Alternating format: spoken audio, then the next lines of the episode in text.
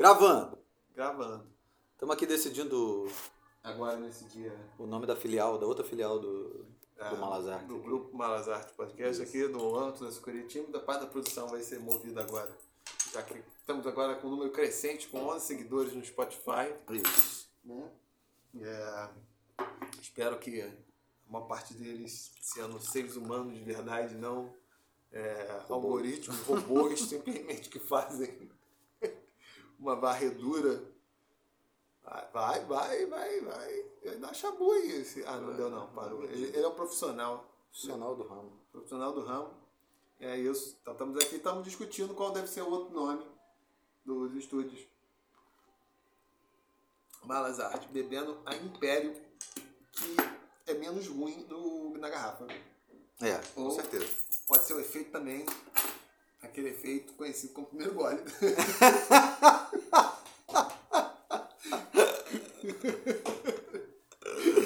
Esse, esse realmente faz uma diferença tremenda, né? Então, é difícil avaliar, mas. é, então, qual vai ser o nome? Do da sua casa? sei, pode ser cafofo. Cafofo é uma palavra boa para começar. Tá, tá fofo.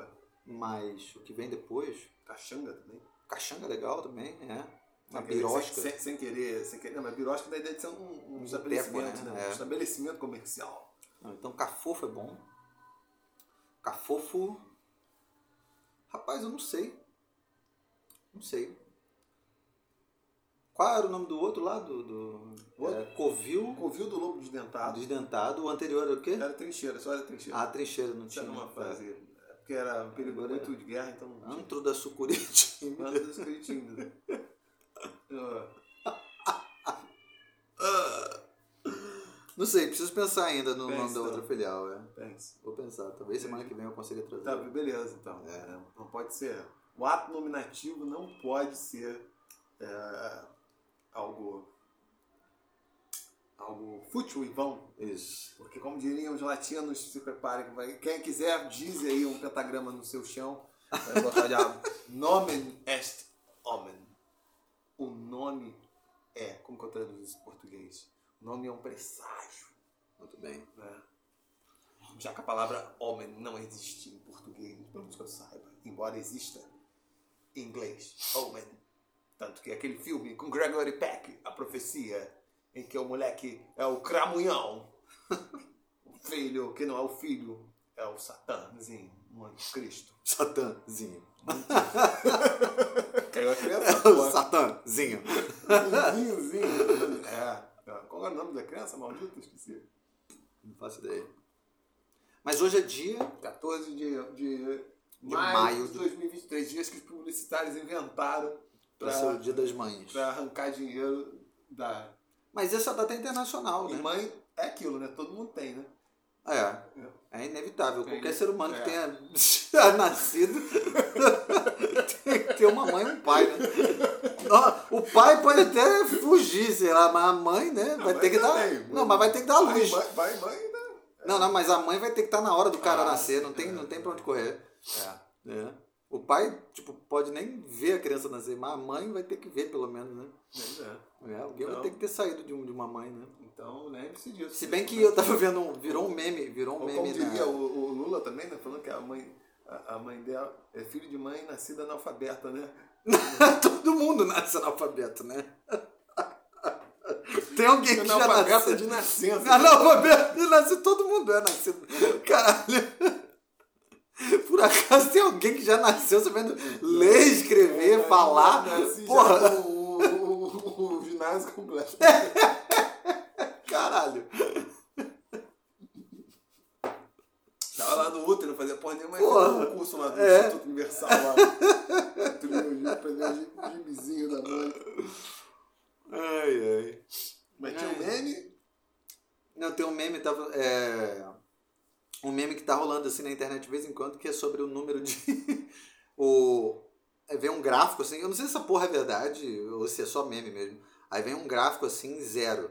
Aí depois ele tem um pico em 2022, 2020, sei lá, ou nos anos 2000, não sei o que, assim, número de homens é, que realizaram partos. Que são esses homens trans, né? Ah, sim, sim, sim. Ah, sim. Ah, claro, ah, sim. Todo mundo olhando assim, tipo, os caras olham o gráfico assim, o quê? Tipo, uma cara assim, que porra é essa, né? É, mas não vamos entrar por essas veredas, não, antes que sejamos apedrejados por falar determinadas coisas. Inclusive, essa, esse é um debate extremamente divisivo aí, né? Quem gosta de ver o, o circo pegar fogo, então, por favor, pode se juntar aí a esse debate, que é exatamente esse, de que medida é, essas requalificações de gênero, né, que se sabe que em algum nível é social, é, vai atropelar esses aspectos biológicos que estão dados aí. Enquanto não embarcarmos ainda numa, num, numa humanidade ciborgue que realmente consegue é, consegue consegue que é já do futuro já estou mudando as conjugações. Que consiga adulterar de forma radical tipo esses aspectos biológicos mesmo né? É, porra né?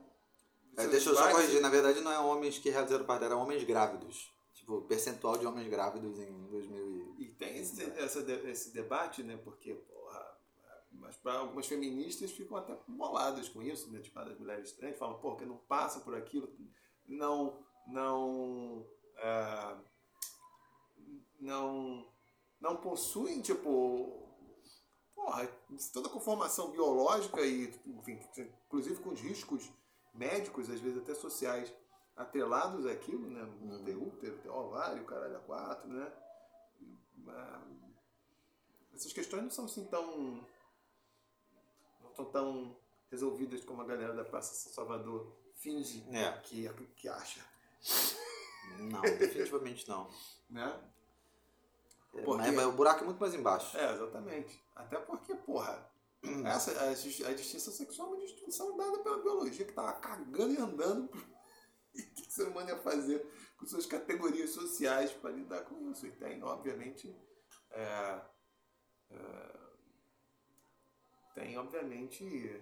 Daqui a pouco, daqui a pouco certamente. implicações, tipo, sei lá, um homem trans vai ter a gravidez. Mas será que a quantidade de hormônios que usa não pode impactar? Uhum. Né? Pode dar problema? Não sei. Tipo, Mas daqui a pouco também vai ter um gráfico da é, é, percentual de mulheres com câncer de próstata. É. né? É meio ah, engraçado assim no primeiro é, momento. Foda, né? tipo, é, enfim. Enfim. É, mas enfim, estamos aqui no dia 14 de maio de 2023. Todos esses órgãos sexuais, eles na verdade são homólogos entre si. Já até falamos disso aqui, né? Uhum. Várias vezes. Enfim, não só nós, qualquer idiota já. E hoje é o Dia das Mães. Mas o Dia das Mães é uma data internacional, né? Não é nacional, não, né? É? É, não é como é o Dia dos Namorados. O Dia dos porque Namorados. A mãe, Porque a mãe é um fenômeno internacional. É. Não, mas eu ia dizer que, tipo, você, porque assim, não sei se é uma data que foi. Pode ser que ela seja realmente tenha sido criada com interesse publicitário, é, mas foi criada em algum lugar e pegou no mundo todo, né? Porque não é igual, por exemplo, o Dia dos Namorados, né? Que aqui no Brasil é diferente, yes. né? Que nos Estados Unidos eu acho que é em fevereiro, se eu não me engano. Valentine's Day, acho é. que é 21 dia. É, né? E aqui, pelo que dizem, foi criado pelo pai de João Dória, né? Foi, é. é. E aí definitivamente. contribuição. Extremamente comercial, né? Pois é. Então, aí essa já foi pensado num período que estava faltando, tipo. É... Ah, é, é um, tava num inteirinho ali, entre, é. não, não tinha feriado, não tinha nenhuma data comercial, né? É, exatamente. É. Porque, pô, isso aqui não poderia trazer para fevereiro, que é no meio do carnaval. Exatamente. Que é um meio de destruição, é um meio de destruição de namoros, pelo é. de formação de novos, tudo bem, mas não está muito claro aí. Né? Exatamente. Entre corra dos 30, é nebuloso, né, 30 nebuloso. pessoas que você está ficando é. ali, vai se tornar seu, seu namorado, sua namorada. Mas podia ser o dia das mães também, né? O que podia ser o dia Podia ter, ter tanta gente que engravida no, no, no carnaval. É, pode ser, é. Aqui no Brasil, né? É. Ou pelo menos nove meses depois, podia ser em, em novembro, né? Eu não sei por quê. Porque, vamos ver, vamos perguntar pro oráculo que ainda não é o chat GPT. Por quê? Porque hoje é um dia Porra, das hoje. mães. Ele sabe que hoje. Porque hoje eu considero dia Eu tô falando. Porra. Anne Jarvis. Quem? porra. Afetou bastante a sua filha. Ah, porra, você vai criar. Quem é Aí o, mundo, Jarvis? é, aí o mundo todo caiu nessa, porque não é 26 de dezembro. Ó, vamos lá. Ana, Ana Jarvis, é isso? Hum, a mulher que se arrependeu de ter criado o Dia das Mães. Quem é essa mulher, bicho? Caralho, maluco. Ela criou e todo mundo caiu. Caiu como pode essa mulher tinha lábia muito grande. Porra, deve ter sido uma grande vendedora. Ela. Caralho, será, que- será que ela era uma comerciante? Vamos ver na BBC. Ou BBC de Londres. Vamos lá. Quando Elizabeth Burr recebeu um telefonema de uma pessoa perguntando sobre a história de sua família, ela inicialmente pensou que era um golpe. No entanto, a ligação veio de um pesquisador que procurava parentes vivos de Anna Jarvis, a mulher que criou o Dia das Mães, comemorado em muitos países no segundo domingo de maio. Nos Estados Unidos, há mais de um século. O parágrafo destruiu a minha entonação. hum, vamos ver. Para aqui. Não deu pra entender não, tá meio. Hum. Ela inventou o Dia das Mães pra quê? Ah, o Dia das Mães era tipo um curso, é isso? Uma volta pra casa um dia, homenagear sua mãe, a única mulher que dedicou a vida a você. Hum. Por quê? Tá muito grande. Pô, essa galera. É. Não tem condições. Então, Até o final do episódio, vamos pedir pra equipe aqui de, de, de estagiários né? aqui procurar essa porcaria, porque é o dia de das mães. Se fosse esse argumento, tava comemorando dia 26 de, de dezembro. Muito Sim. melhor. Porque mãe só tem uma. Né? Porque é o dia 26 mesmo de dezembro. É, do aniversário da minha mãe. Da sua mãe. Porra. É, vai ser esse argumento que inclusive Cada um, cada um podia comemorar no dia do aniversário de cada uma das suas mães. né? Mas não ia ter aquela coisa, aquela que faz as mães chorarem. as- quer dizer, pelo menos as, as- digamos assim, mais idiotas. É aquela conjunto de criança que junto saindo da escola lá com, Aham. com os corações de cartolina, por exemplo, mãe, te amo, aquelas coisas, né? Hum. Quando na verdade a criança ela só quer os benefícios e, e ela, não, ela não ama a mãe, ela só quer os- as, as benesses, né? as mordomias de ter alguém cuidando, por exemplo. Por que eu gosto da minha mãe? Porque eu sei que se eu pegasse o telefone e pedisse, mãe, eu preciso que você tire essa mancha aqui de óleo, de óleo de peroba, ela viria, né? Ela viria tirar. né? E eu tô ficando cada vez mais com vontade de fazer exatamente isso. Mas não vou abusar da velha senhora, não, coitada. Mas hoje falaremos sobre o quê? Bem, hoje falaremos, falaremos, além do Dia das Mães, falaremos da rusticidade. Da rusticidade. Seria isso, né? Não sei, né? Porque eu cheguei aqui, acabei de chegar agora aqui nos estúdios, não, pe- não li aqui meu Roteiro. meu, meu roteiro exatamente do que, que seria. Penso eu que o tema foi, foi veio à baila, por quê? Eu te explico que o tema veio à baila. Porque você me mandou uma. Um, como uma tirinha, né? Um quadrinho assim, né? Que era um cara, tipo, atualmente é, pintando algo e pensando. é, será que serei tão bom quanto os antigos mestres, né? E aí tem um outro quadro que é um segundo cara numa outra época, é, no passado, pintando algo e pensando exatamente a mesma coisa. Um terceiro cara, ainda mais no passado ainda, pintando também e pensando a mesma coisa. E um último lá, porra, saúde. Um que, que é que ilustra lá um cara primitivo, né, pintando o, aquelas, como se chama? Aquelas é, repete? pinturas rupestres, é, olhando para aquela porra na parede, negócio super básico, né? Tipo, dizendo, sou foda. O autor da tirinha é um tal de, se pronunciar corretamente, Séfico. S-E-P-H-K-O. É. Só para dar atribuição. Não fica claro muito as épocas, né? Claro, um, um Não, é porque essa aqui Agora, é atual, isso aqui ah, seria. computador ali, né? Um seria anos 40. Isso. Inclusive, acho que essa referência aqui, a segunda, é o Tex Avery, que é o, era um dos animadores e criadores do Pernalonga, né? Hum. Era- Ah, é verdade, com a Acho- perna longa ali. É, né? acho Hum. que é a referência, tipo, o Tupete e tal. Aham. Tex Avery. Aqui alguém, tipo, ali final do renasc- Renascimento, Ah, né? pode crer. que tá com uma coisa. E depois é o troglodita lá. Ninguém fala essa palavra, troglodita, Uhum. né? na sua pintura rupestre. E ele dizendo, de fato, sou foda. Isso nos levou, ou melhor dizendo, levou ao Pericles o tema da rusticidade. O que que você entende por rusticidade? Pô, esse, isso é uma boa pergunta, porque hoje em dia, inclusive, virou uma coisa. Virou uma coisa comercial também, né? Hoje em dia, né? Essa coisa do, do aspecto rústico, né? É, pô, em restaurante, né? Comida. Tanto que até começaram a vender. Saúde. Não é um espirro mesmo. Começaram a vender. é, começaram a chamar essas batatas que são feitas com casca, começaram a chamar de batatas rústicas. Uma porção de batatas rústicas. Que são batatas fritas, nada mais. São batatas fritas mais grossas do que aquelas típicas, né? As, as francesas, né?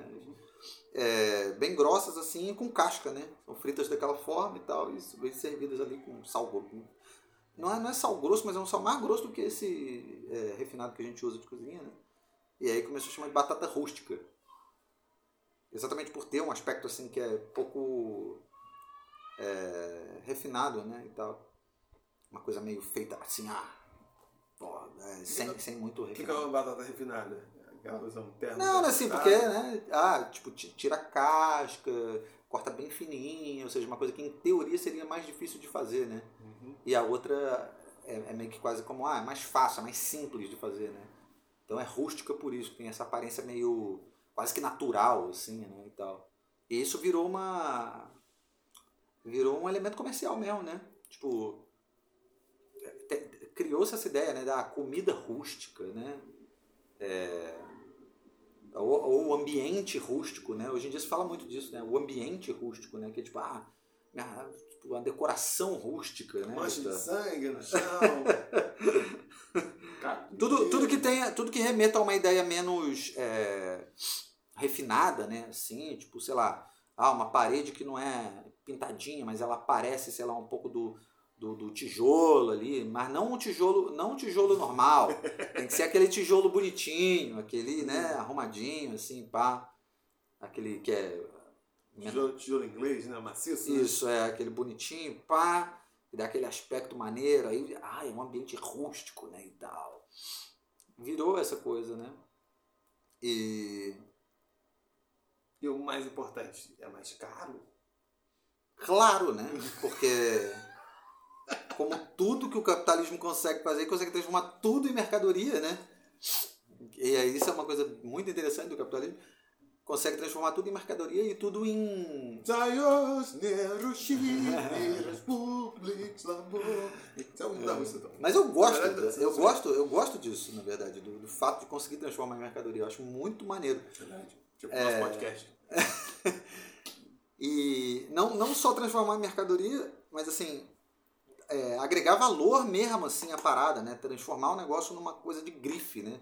Vira grife, né? Vira vira vira marca, né? Assim, Agora, o foda é saber se de fato essa estética, essa estética ou esses produtos rústicos ah, não são só uma forma de consumo eh, vicarial, ou seja, de substituição, por um preço muito mais caro de produtos populares que você poderia, ou ambientes populares que você poderia consumir é, sim, a mais baixo custo, né?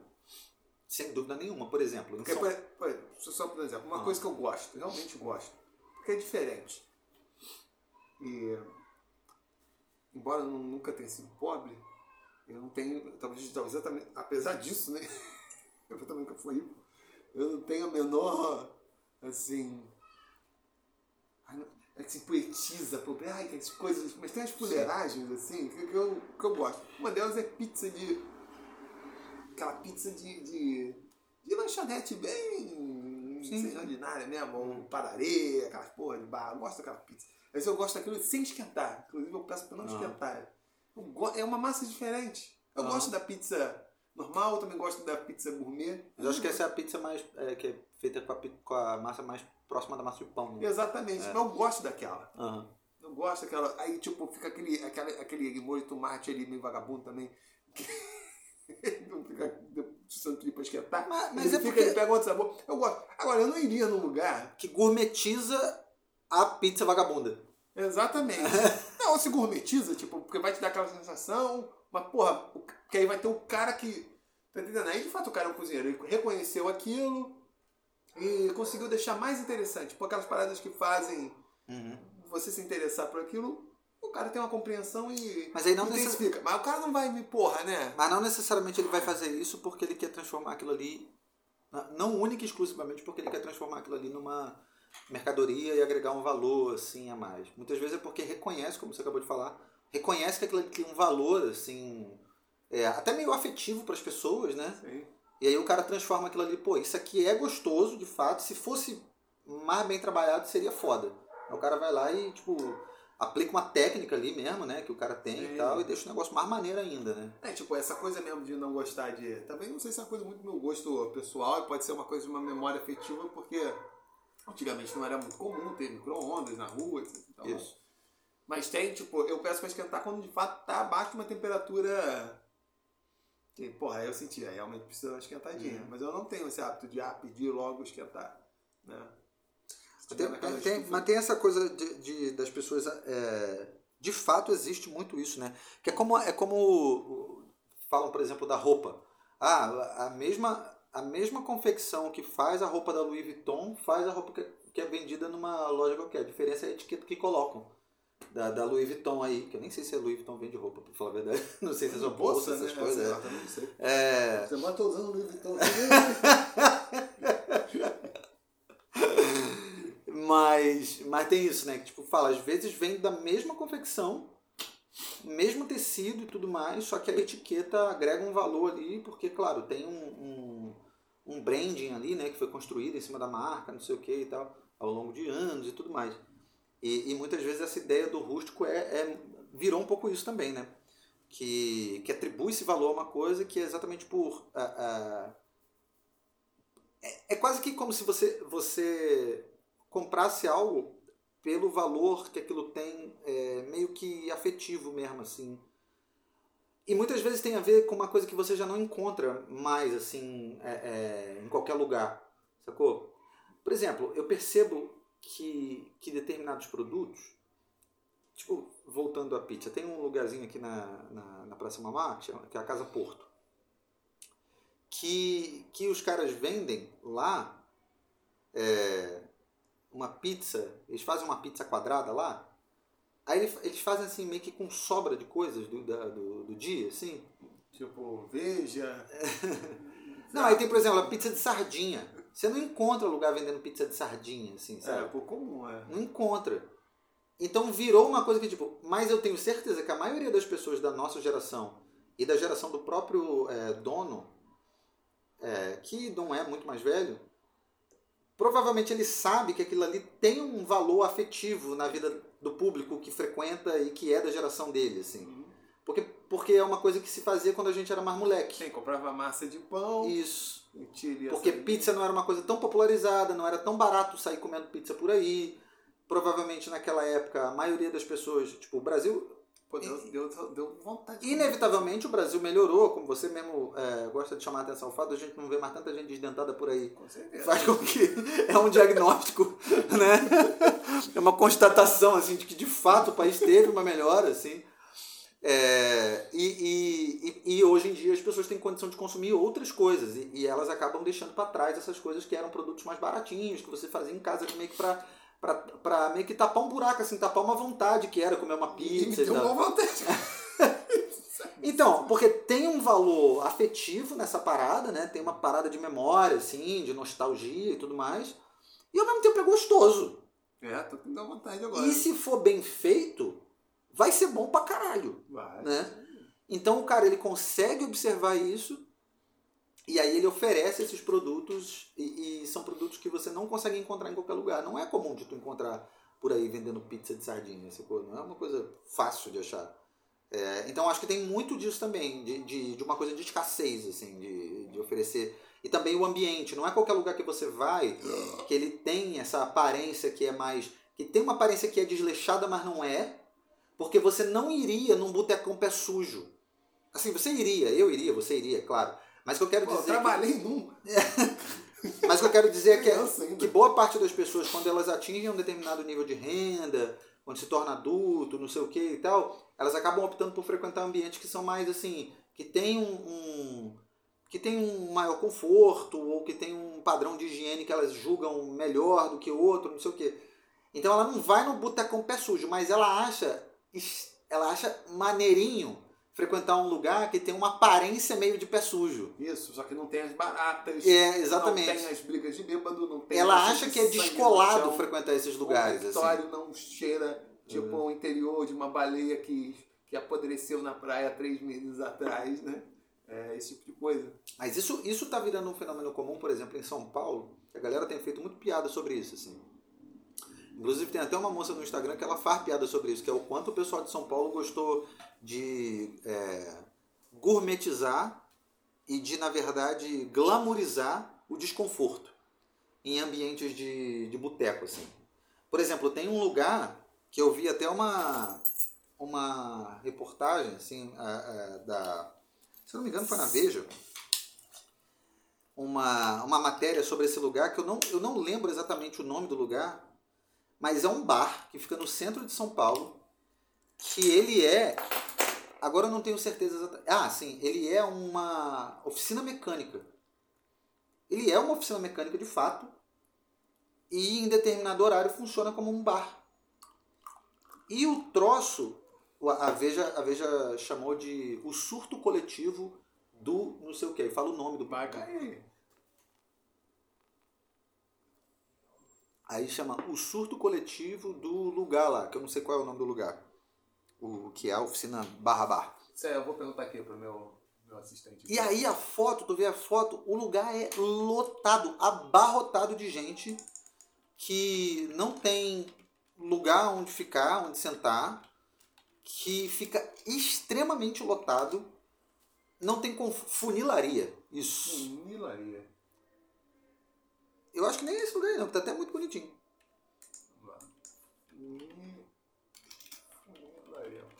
Continue, continue, por favor. É, e aí, tipo, o fato do lugar de repente ter virado. Olha só isso. De repente ter virado tipo uma, uma, uma sensação no centro de São Paulo, mas é um lugar completamente Ah, desconfortável. Tem inclusive a tabuleta que existia nos anos É. 90 ainda. Um lugar extremamente desconfortável e que, e, que, e que as pessoas começaram a frequentar por achar que é cool, sacou? Que tem esse ambiente, assim, dessa coisa da rusticidade, né, nesse, nesse sentido. E aqui no Rio isso tá virando moda também. Aí eu lembro que alguém comentou uma, uma, uma parada aqui no Rio, porque tem um lugarzinho aqui na, na Rua do Senado que é, é um estilo parecido. As pessoas têm que ficar sentadas no meio da rua em, em, em cadeirinha de praia que isso é uma coisa, uma moda que começou lá em São Paulo, né? Ficar sentado na frente do boteco em cadeira de praia. Que é uma cafonice do caralho. Ainda mais aqui no Rio, que porra, tem praia, então não faz sentido as pessoas ficarem sentadas na frente do boteco com cadeira de praia. E num lugar completamente desconfortável, e alguém, alguém comentou algo do tipo assim, o Rio de Janeiro gosta mesmo de, de, de... Não, como é que alguém falou? São Paulo tá mesmo exportando o que tem de pior. São Paulo não perde essa mania de exportar o que tem de pior. O nego fala... É. Ah, mas eu me lembro quando eu era rapaz tinha cabelo. e, é, o que havia o equivalente era. Havia um processo também, vários é, bares de Playboy chamavam boteco. Inclusive deles, o mais célebres, o Bel, Belmonte, né? De Havia- boteco não tem absolutamente nada. É, não tinha, mas pelo menos havia a tentativa de se aproximar, né, que seja na forma de enquadramento, como se, como se nomeava o estabelecimento, essas formas mais populares. Inclusive, quando eu estive lá, graças ao Instituto Goethe, lá na Alemanha, em outros lugares, a minha, pelo patrocínio do Instituto Antônio Machado, é, o cartão de crédito meu pai, é, ela fala, qualquer birosca lá que se. Qualquer birosca, pior tentava se chamar de café. Aí eu falo, é o contrário no Brasil, onde os O cara rebaixa negócio. O lugar é maneiro e o cara rebaixa. né?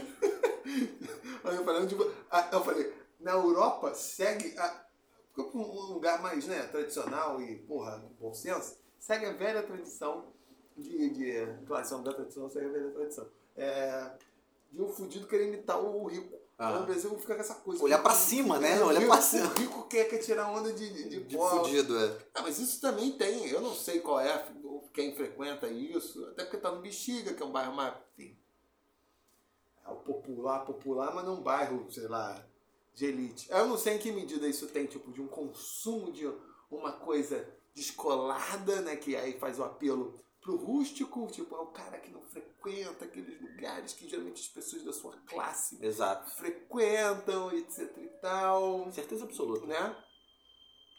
E, aí, ao mesmo tempo, com um aspecto mais popular, mas provavelmente vai acontecer um processo que, na verdade, o público continua frequentando ali é o público é, fica sendo um público também mais ou menos homogêneo também. Mas também é um público de elite, porque esses lugares são extremamente caros. Ah, então, é foda. Esses lugares são extremamente caros. Não são lugares para população, assim, de forma geral mesmo. É, prova provavelmente é. as pessoas que começaram, tipo, que estariam fora da. Provavelmente começou a ser frequentado por uma galera mais local, tipo, mais integrada aquilo, ou algum, aí sempre tem um pioneiro que seria esse de fora. Aí só que aquilo gera, tipo, um status de frequentar eu me lembro quando. De, do cara não frequentar o, o, o circuito. o circuito. Ele tá indo pra um lugar diferente, um lugar que, que a galera dele não vai, então ele quer ser o diferentão da galera dele. Assim. Não, não, todos nós queremos ser é. diferentes, né?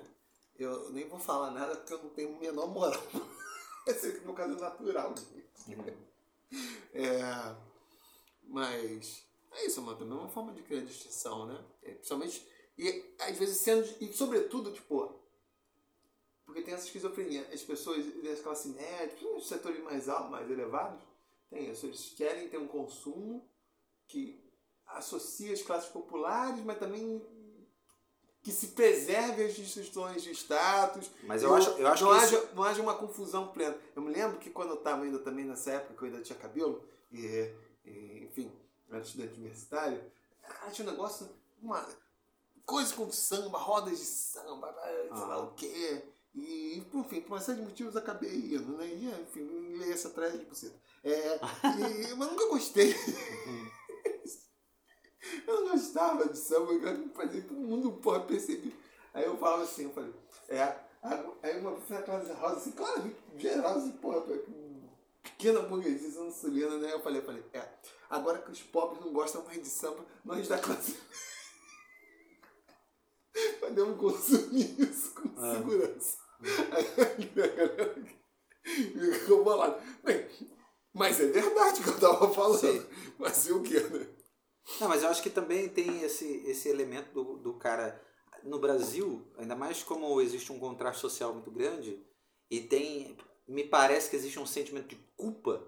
Ah, é, algumas pessoas têm. É, exatamente. Algumas pessoas têm um sentimento de culpa pelo fato de estarem num extrato da sociedade que, porra, não, não passaram por determinadas dificuldades que as classes é, que a maior parte da população acaba passando, tem uma coisa de querer se aproximar Sim. desse lugar, mas exatamente como você falou, se aproximar desse lugar sem que aquele seja o lugar real onde o pobre verdadeiramente vai. Uhum. Se aproxima da estética, se aproxima da cultura, mas mantendo essa distinção entre, ok, eu quero ir para um lugar em que a, a, as pessoas da minha classe de forma geral não frequentam, ou seja, eu sou diferentão porque eu sou um cara é, próximo da cultura popular, não sei o que e tal. Mas ao mesmo tempo eu não frequento de fato o terreirão do samba lá na puta que pariu, na, que é um lugar fudido lá entre barra e recreio, entendeu?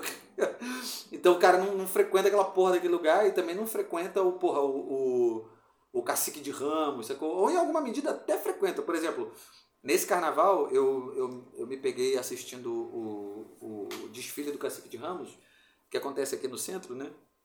É, na Avenida Chile ali. E para para minha surpresa, que não foi nenhuma, quem é que estava desfilando? O Caio Blá, no Cacique de Ramos, aqui no centro do Rio de Janeiro. Uhum. Desfilando no Cacique de Ramos, cantando, não sei o que, não sei o que lá. Ou seja, um cara que vem de uma, de uma classe social que definitivamente poderia estar curtindo o carnaval dele em qualquer é, lugar que fosse, mas tem um pouco dessa lógica de não, porra, cultura popular, não sei o que e tal, e esse sentimento ao mesmo tempo de não, é, sou privilegiado, mas eu gosto dessas coisas, assim? Hum. Isso é difícil avaliar, porque pode, ao mesmo tempo que um pode ser um sentimento. É, quase sempre, geralmente os sentimentos, em algum nível, são, são sinceros. Mas não impede que haja esse processo de. É, assim, de busca de distinção entre os pares, que é o cara que vai ali, eu tenho Exato. um contato, aí cria uma aula também de estar tá mais vinculado a uma coisa alternativa e popular, mas isso existia de, há muito tempo, já diversas formas. Com a emergência da sociedade burguesa, isso já, tanto no, no século XIX, começa a ter um tipo de. de vamos falar que é, que é turismo, mas enfim, que é o slamming, na Inglaterra vitoriana, depois também acontece nos Estados Unidos, que são as pessoas que vão frequentar os bairros proletários, as favelas e hum. tal, uhum. e ver como vivem o outro, the other side, o outro lado, os mais pobres, né? Ao mesmo tempo, deve ter um monte de coisa ali, porra, a sensação de uma superioridade moral, ou mesmo a tentativa de entender os problemas sociais, o impacto de, porra, que bem ou mal deixa de ser uma fruição estética de você ir. É, eu já entrei em certas favelas que eu fiquei assim, atordoado. É... Falando como experiência mesmo sensorial mesmo, tipo, caralho, nos becos e tal, né? Eu tava tendo uma experiência estética ali. Mas eu acho que isso ainda, e... É, ainda é mais genuíno do que o cara que apenas é, ouve o samba dentro do apartamento dele da Zona Sul, entendeu? E vai pra rodinha de samba do Bip Bip. Eu acho que o cara ir lá e de fato tentar ter contato com aquela parada ali por mais que aquilo seja uma, uma experiência muitas vezes antropológica assim e tal, uhum. é mais genuíno porque significa que de fato ele está ele tá indo em loco ver, e às vezes realmente assim, isso vai causar no cara uma, uma percepção sobre o mundo diferente, assim, vai fazer ele entender melhor os problemas sociais. Por que você própria... acha que é mais genuíno? Porque eu acho que você está tentando uh, uh, ir no lugar onde a coisa verdadeiramente acontece, não necessariamente só tentando fruir daquilo ali. Mas você acha eu, estou dizendo, calma, porque eu não vejo nenhum problema a pessoa gostar de samba dentro do apartamento da Zona Sul, entendeu? Eu não acho isso um problema. Eu acho problema a pessoa querer usar esse discurso ao próprio favor, ah, como se ela fosse a diferentona, ah, tá. sacou? Mas ela nunca pisou na porra de um lugar onde a pobreza realmente existe, sacou? E ela acha que ela, não, porque você não entende nada de cultura popular, não sei o quê. Ah, tá, tá. Aí é foda. Porque é plenamente compreensível, possível a pessoa, sei lá, gostar do, do, de algo referente à cultura popular e não ter o menor interesse mesmo. Com porque está limitado ao aspecto estético. Inclusive, Sim. a pessoa às vezes tem até reconhecimento que vai ter um determinado preconceito, porque, Sim. enfim, né? Ah. É, isso acontece com arte também. Você, porra, você lê a biografia dos grandes artistas, a maior, a maior parte de artistas que eu admiro, cujas biografias eu conheço, eu não sei se ia gostar de. Talvez conhecer, mas conviver dificilmente. Ah. Vários deles eram pessoas, pessoas extremamente. É, é, assim, porra, complicadas, uhum. né? Tipo, você não dá a impressão assim, porra, essa é uma pessoa que eu gostaria de ser meu amigo. É a mesma coisa também, cara pode né? Ah, isso aqui gosto muito de samba, sabe? Gosto, e, não, não tem interesse, tipo. Sim. São coisas. São coisas. São coisas distintas, né? É... Mas é hum. e, e, e, tá, tá, tá. Ah, ficou tranquilo. Agora, isso que você falou de fato existe, né? Para algumas pessoas, que é, pra primeira, é uma das piores formas, piores formas que as pessoas podem tentar não sei se com você, né? Essa, essa ideia de querer gerar uma, uma, um sentimento de ai, culpa, eu tenho culpa que os é. outros estão. E, cara, eu falava assim, ó, eu, depois da minha experiência no magistério, dando aula no Estado e no Instituto de Educação, que era, que era, que era da Prefeitura, e no Instituto de Educação, que era do Estado, eu falo o seguinte, cara, se eu tinha alguma dívida social com o brasileiro, ela já está mais quitadas estão me devendo. Eu não tenho a minha. Porra, ah, sei lá o que, eu não sinto, pelo contrário. Eu, particularmente, também não. Eu não, eu não tenho, eu não, eu não tenho, não tenho a, me, a menor. A menor. A menor. É, primeiro que esse discurso, quando vem para mim, fala, é um discurso completamente divisivo e não muda porra nenhuma. Porque então, eu sou que elite, por acaso, né? Uhum. Muito bom pro banqueiro lá, tipo, ah, aquele cara privilegiado, sei lá o quê. E às vezes eu ouvi essa porra, como fazer referência, ah, você é branco, heterossexual, já foi muito privilegiado pela sociedade. Eu falei, muito privilegiado pela sociedade? Eu falei, eu não tô nem. Não estou eu não estou claramente no lugar onde eu deveria estar ocupando se a sociedade fosse uhum. certa. E, e, eu afirmo isso com, com toda clareza. Não, não sou privilegiado, não. Pelo contrário. Acho que dentro das minhas possibilidades, meu potencial, eu sou altamente depreciado. Depreciado. Pelo contrário. Ou seja, o cara tentou, uhum. tipo, querer assim, ah, é. meio, ah, tu tá reclamando de barriga cheia. Pelo contrário. Tem plena ciência meu valor. É uma outra perspectiva de. Uhum. Eu falo, eu não estou no lugar que deveria estar ocupando, não. Tenho plena ciência disso. É, mas é porque as pessoas entendem isso na, na, numa lógica de disputa, né? De, de, de é. poder, como se para um tá em um lugar, o outro tivesse que estar tá num lugar pior e tal. Então, Recentemente eu vi um negócio lá. Aí que tá aí, as pessoas manipulam isso das mais diversas formas. Isso é operado dentro da classe média, dentro das classes média alta, etc., das classes altas. As pessoas manipulam isso nos seus interesses uhum. mais, mais pessoalizados. Tipo, Com certeza. Um tempo atrás estava uma coisa de discussão lá, não sei se é Universidade do Sul da Bahia, foi uma das universidades lá na Bahia, acho federal. A galera reclamando da galera, do pessoal do Sudeste que ia estudar lá. É, ocupar, não, tipo, cargos lá, né? Ah, o pessoal do Sudeste também vai ter a mesma perspectiva, ah, são os privilegiados, é. etc e tal. Ou seja, todo mundo quer. Everybody wants to rule the world. Né? Às vezes você faz isso jogando o cara que tem uma posição social similar à tua, como se ele viesse de um ambiente privilegiado e tal. Ele, as coisas foram dadas para ele não merece. Eu lembro, eu lembro uma vez ou, eu tive. Ou o contrário. Eu tipo, lembro uma vez eu encontrei um, uns colegas aqui na Lapa. Encontrei assim por acaso, no meio da madrugada. Aí encontrei dois é, colegas assim. Aí encontrei eles assim, eles estavam com duas outras meninas, é, amigas, uma namorada de um e a outra uma amiga assim. Aí, ah, as meninas estão sentadas ali no boteco e tal, vamos ali. Eu fui lá de bobeira, né? Sentei. Aí eu até conhecia uma delas, mas conhecia assim, muito mal e tal. Tipo, tinha visto algumas vezes. Aí sentei ali, aí pá, estamos ali conversando. Aí a gente comentou sobre um, um, conhecido nosso. Aí eu falei, ah, ele tá no. O pessoal foi perguntando assim sobre tipo, a vida, como tá, não sei o que e tal. Aí eu falei, ah, ele tá no, tá no doutorado, tá no, no doutorado lá na, na, na PUC, em História, né? Aí as meninas assim olharam uma para outra. Ah, também, né? Ele é branco. Aí eu olhei assim e falei, mas que coisa tem a ver com a outra? Aí ela, é, branco, né? Tá no doutorado lá na PUC. Eu falei, não, mas o doutorado em História na PUC é de graça, não paga nada.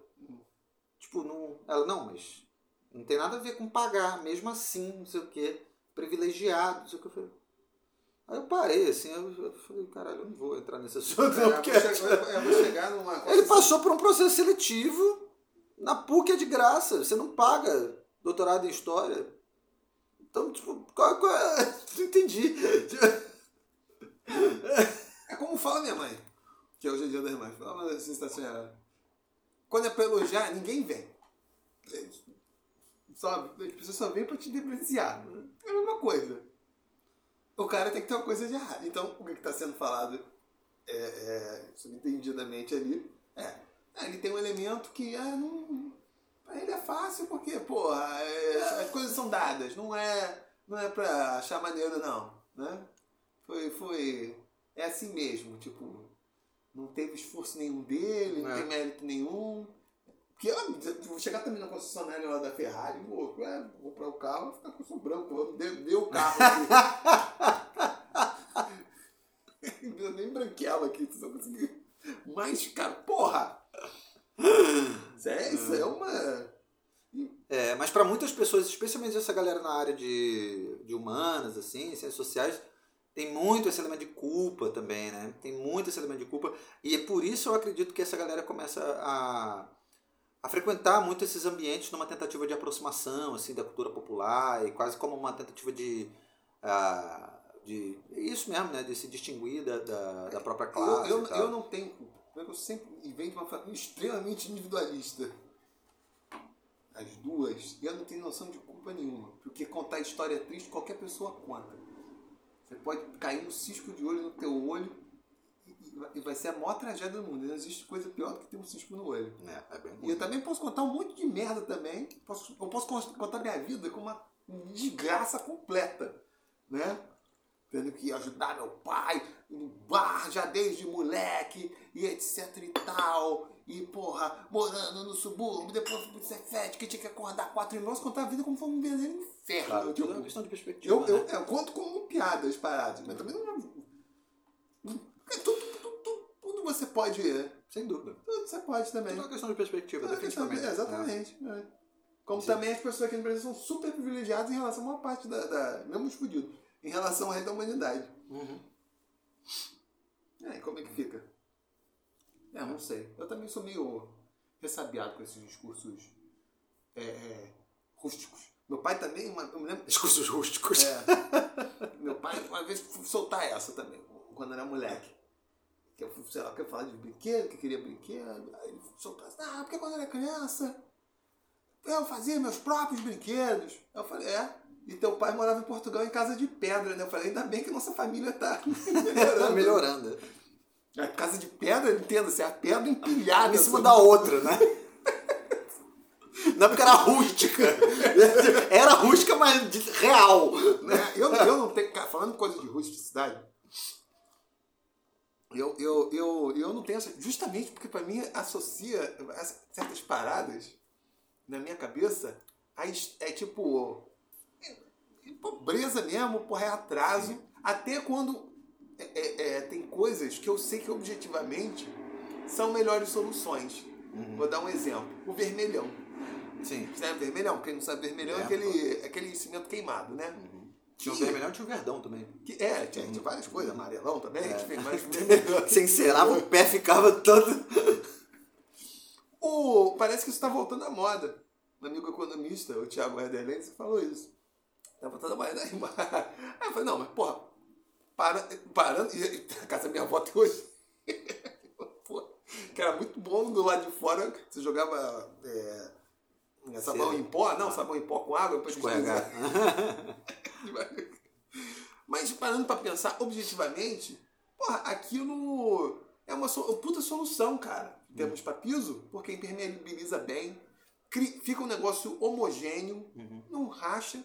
Eu até falei com ele, porra, sei lá, se pegar um pedreiro mesmo com senso estético, né? Fica bonito, né? Vai ficar igual um- um- uma superfície de pedra mesmo, Ah. né? Vai, Se o cara meter ele misturar com um negócio branco, criar umas. Falei, porra, é. é na, só que na minha própria. É até difícil associar porque eu associo com uma coisa mais.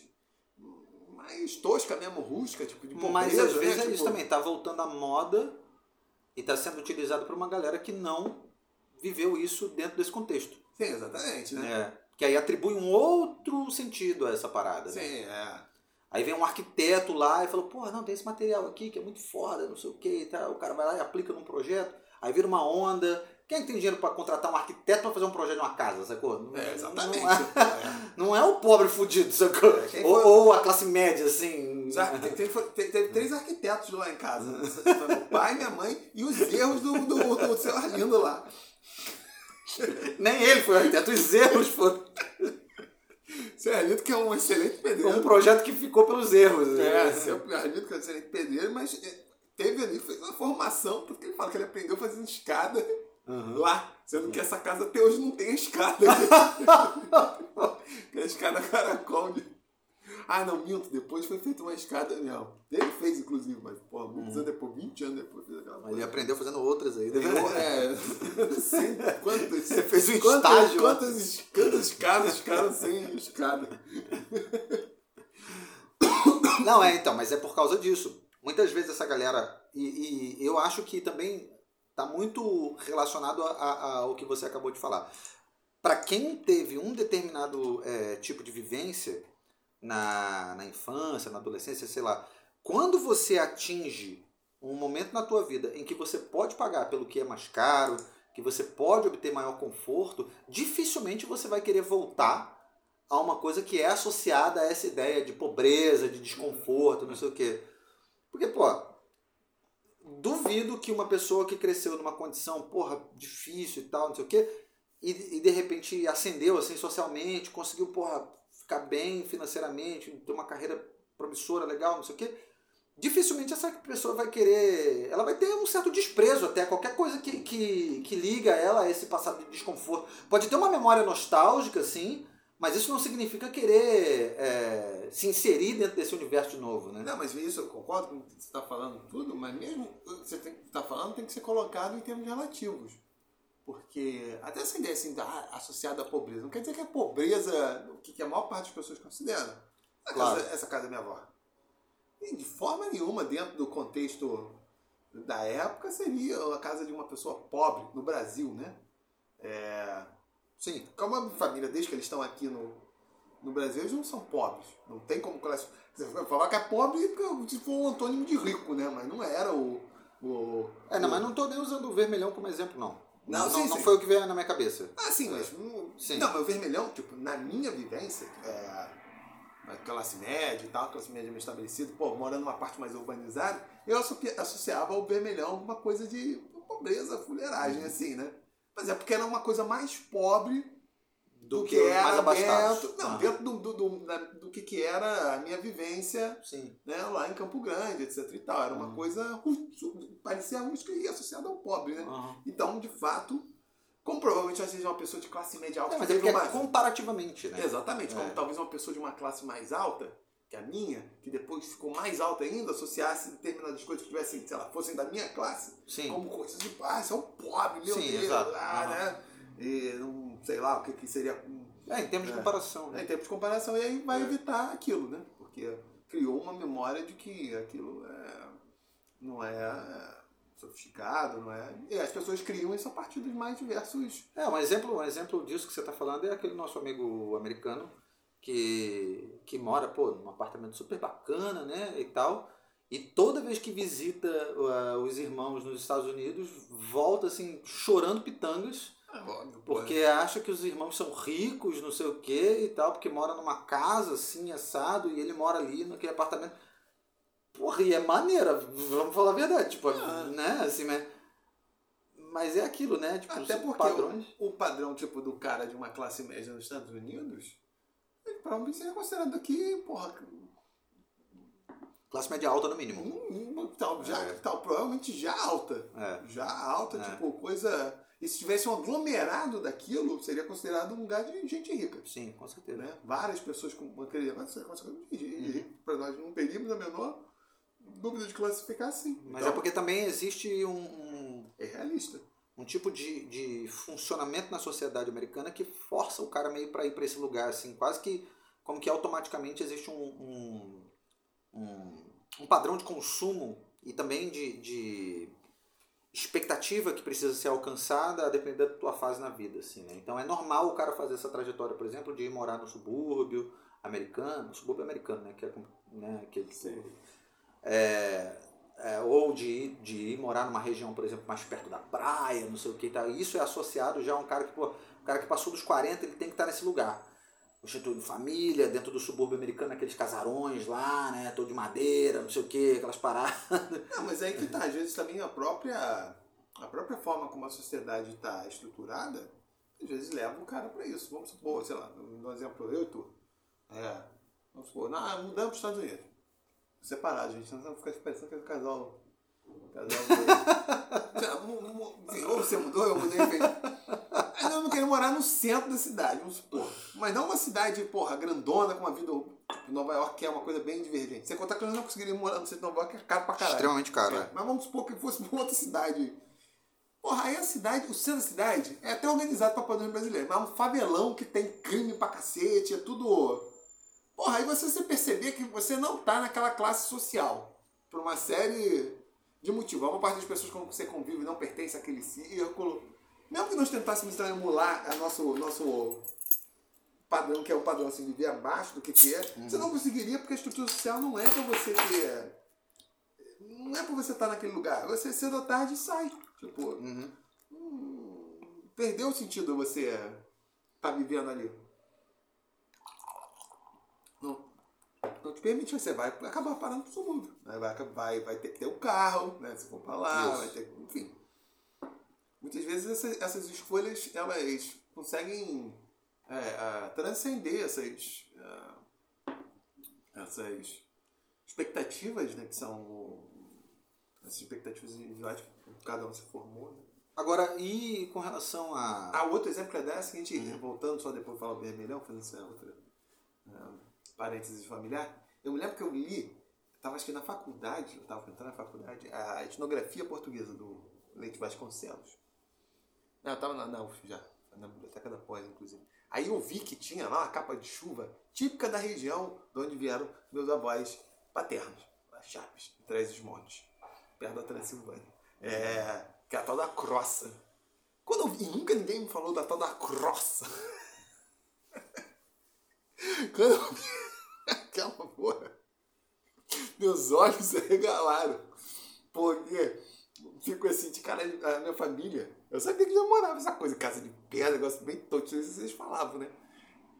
Porra, aí, aí, aí que foi a porrada de falar, caraca, eles estavam vivendo no tempo das cavernas, literalmente, cara. Eu vou mostrar uma imagem aqui da Cross, depois vocês procuram Cross, C-R-O-C cedilha A. Era o tipo de capa de chuva que se usava.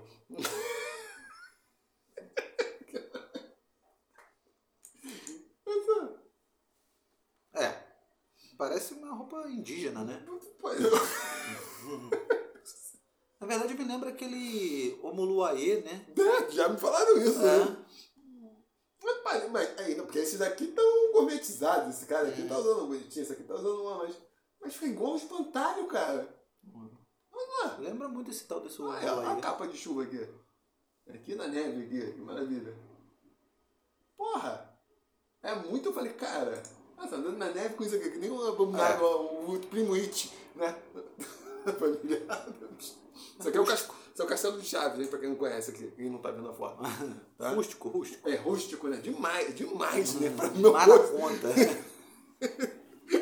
seja, porque tem. Desse cara aqui, ele fez uma crossa, porra, toda. Estilizada. Estilizada, né? porra, design aqui, ó. Crossa Gautier, essa porra. É, essa aí é aquelas que, que, que o cara é, vestiria num desfile de moda.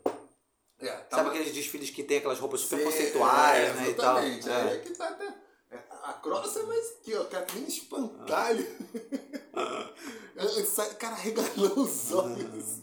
Eu, cara, é muito. É, é muito. Muita rusticidade pro meu gosto é. essa porra, né? Eu ia, eu ia mencionar essa coisa do elemento é, artístico mesmo, né? Que a gente.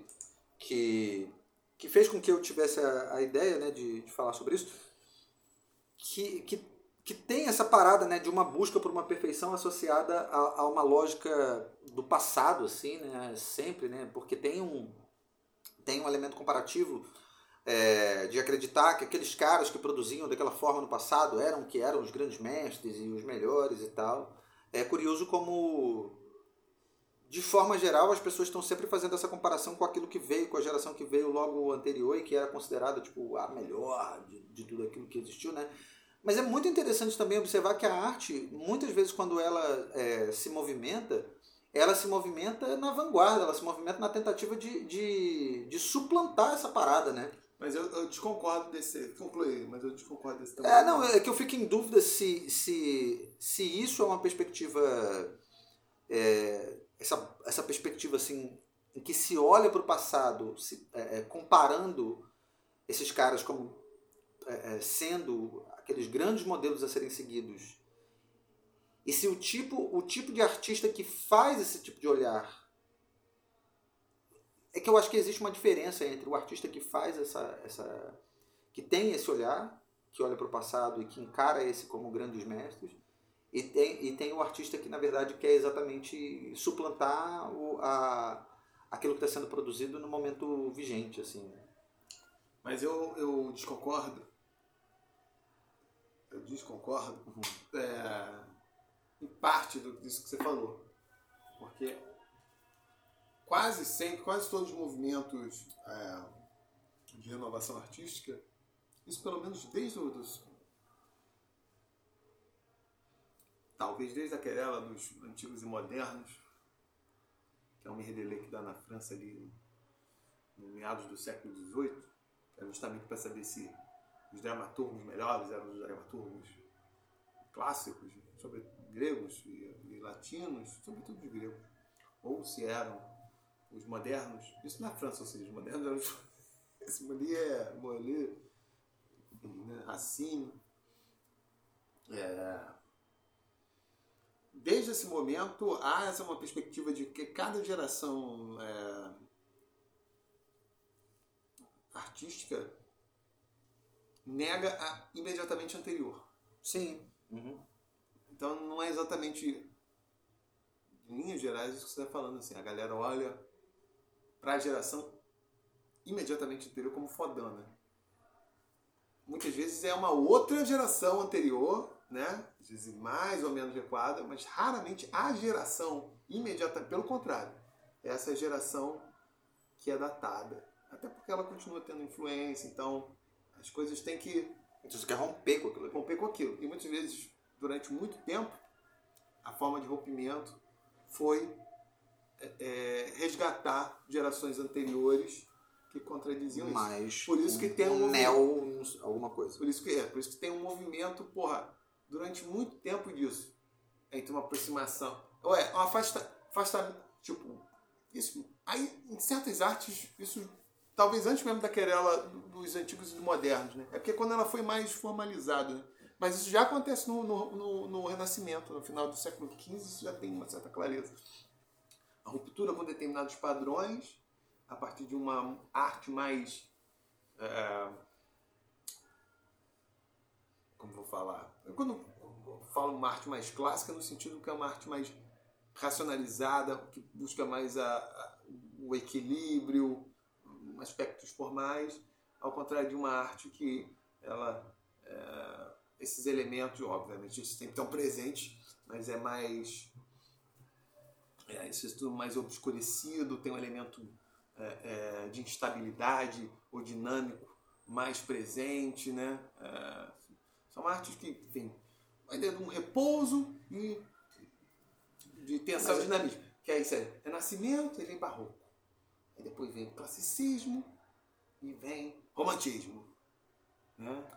Então, Aí mas é, é, como se houvesse. Parnasianismo, que ficou a coisa ali meio. Houvesse o tempo todo, tipo, uma ruptura com aquela que vem imediatamente anterior, mas a forma de ruptura é buscar a que vem anterior a imediatamente anterior, mas com uma nova perspectiva daquilo Sim, ali. É, mas é por isso que eu, por isso que eu fiz minha discordância aqui. É, então. Discordância pra falar. É que fica, tipo, é como se fosse é, um.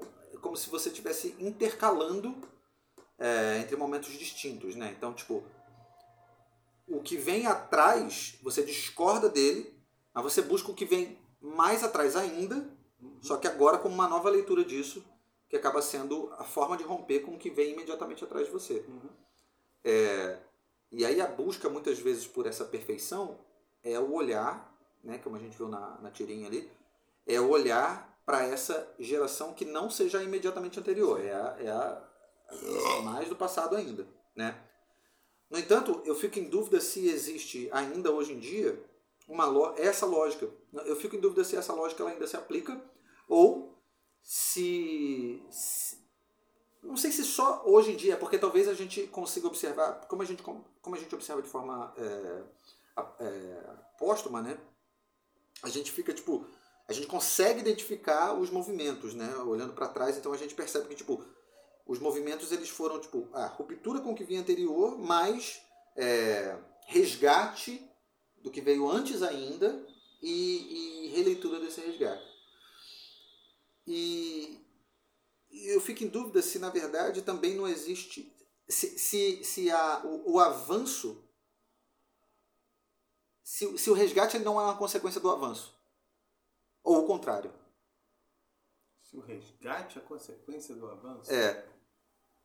Se o cara ele quer avançar, mas a forma de avançar é rompendo com aquilo que vem antes, mas ao mesmo tempo, nesse avanço, ele acaba retomando. É, sim. Talvez, é. até porque é uma forma de validação. Em certa medida, o, o, o modernismo, com um discurso mais radical de ruptura, deixa isso um pouco mais fosco, né? mais né, turvo. Mas isso que você falou faz sentido, porque determinados. É, determinadas determinados períodos artísticos ou fases artísticas ou próprios artistas que são foram é, secundarizados com o passar dos tempos são muitas vezes resgatados porque eles fornecem uma matriz que não é exatamente o que as pessoas vão fazer, mas dão mais ou menos justificativa e criam um modelos do passado que existiam para aquilo. Né? Isso aconteceu quando o romantismo começa a despontar no final do século XVIII. Um dramaturgo que era considerado extremamente irregular dentro dos cânones clássicos, porque de fato é, se considerado dentro do teatro clássico daquelas regras é, estabelecidas por Aristóteles de unidade de tempo, unidade de ação, né, unidade é, eu ia falar de tempo, eu tinha falado de tempo, de ação, temática. É, bem, após esse intervalo, a frase já foi para casa do caralho. o cara que foi resgatado foi o Shakespeare. Esse, de fato, observar as peças do Shakespeare, é, elas dificilmente funcionam, a não ser com uma dose de imaginação muito grande no palco, porque muda a ação toda hora, o caralho a quatro, não é um tipo de peça. Tipo assim, a, melhor, a escrita mais óbvia assim, para o teatro, né? Como a maior parte do teatro que nós vemos hoje é ah, vai acontecer num lugar só, vai ter poucas mudanças de cena, uhum. justamente para não romper com a ilusão de que a coisa está acontecendo ali na tua frente, né? E o teatro shakespeariano é. Uma hora tá na, tá na Escócia, outra hora tá num outro lugar, e tá chegando, aí tá uma batalha, as coisas mudam. É... Mas foi resgatado pelos, pelos românticos no século XVIII, porque mesmo violando isso, tinha uma, uma e o Shakespeare passa a ser visto como um gênio universal a partir desse momento. Porque tinham elementos ali dentro da, do que, que ele propunha em termos de complexidade, de expressão de emoções que os cânones clássicos não conseguiam, né? Que tentavam fazer a coisa muito, muito, muito quadradinha, né? Não é à toa que fala isso, um dos grandes poderes do Shakespeare, que realmente os personagens do Shakespeare é, parecem pessoas que realmente existem, porque elas têm esse elemento é, de conflitos e complexidade, que inclusive precisa extravado para a forma como a arte dele está moldada, que não dentro de um canone clássico talvez a coisa não funcionasse.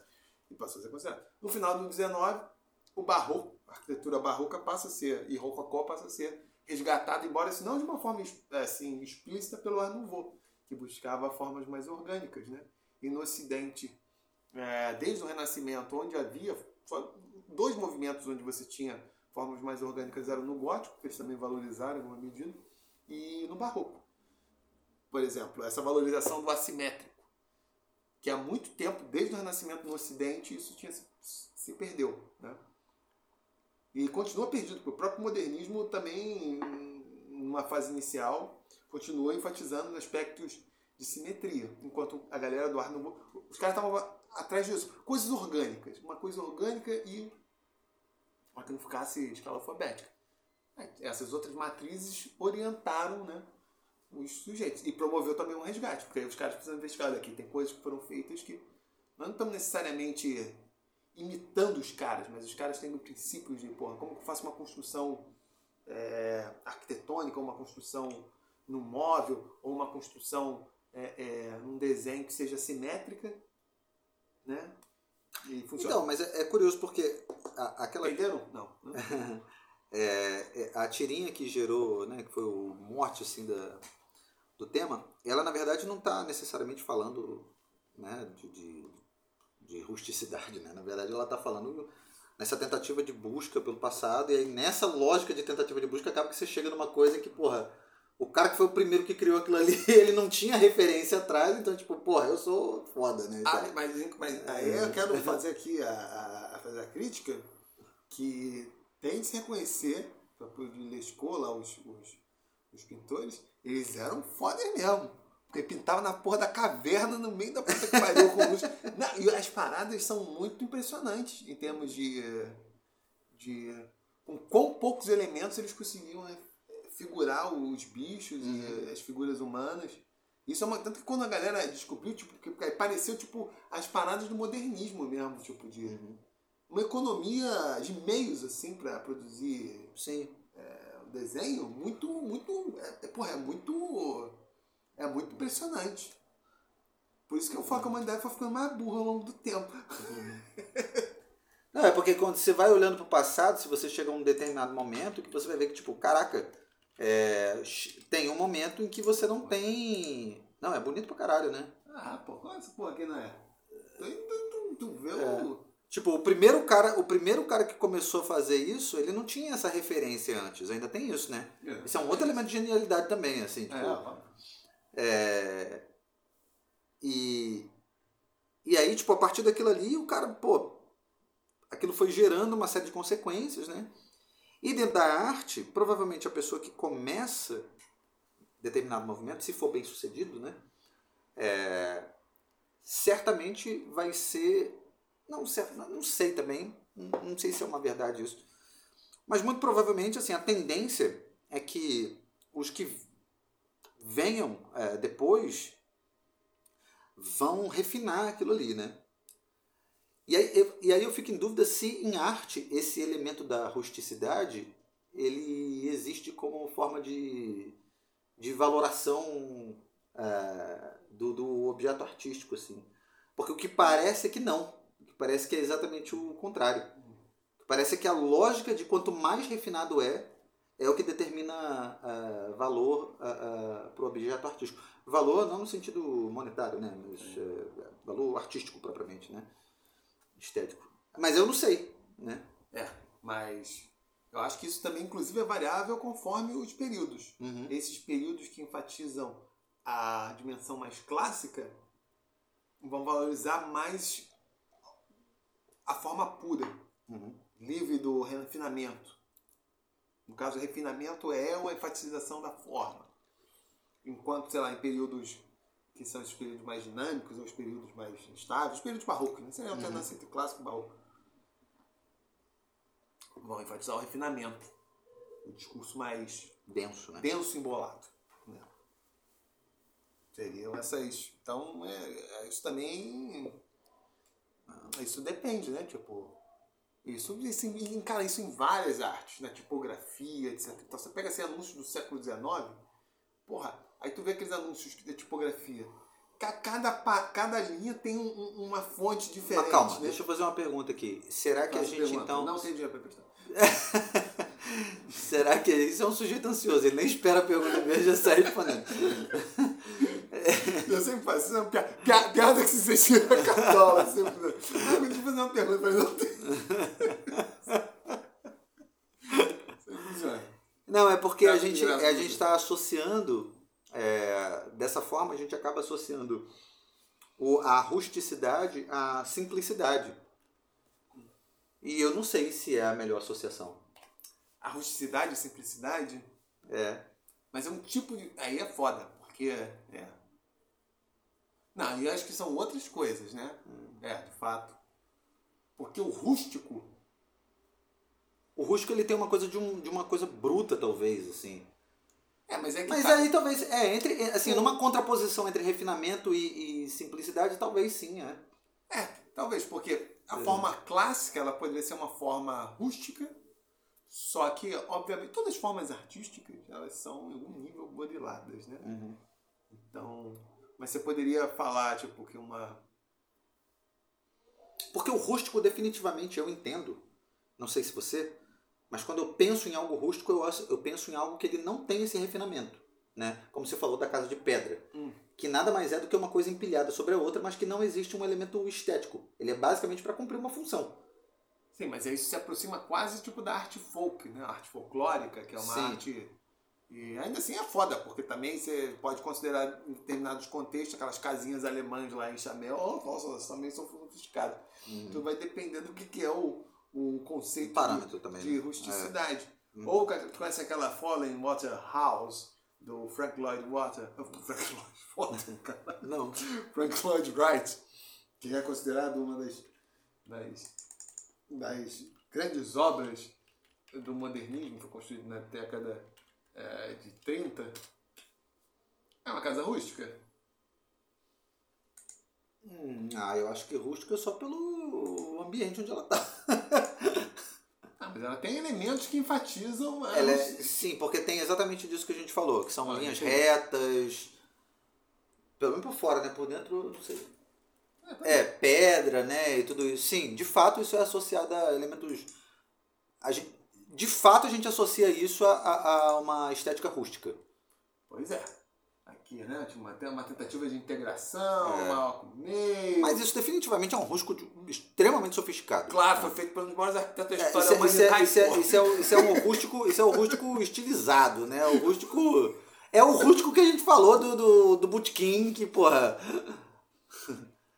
Esse não é rústico, porra. A começar por esse vão aqui. Então, mas isso aí é, isso aí é exatamente é o, é o cara pegando é, a estética rústica e aplicando no nível máximo da arquitetura. Não é que aquilo é feito de forma rústica, né?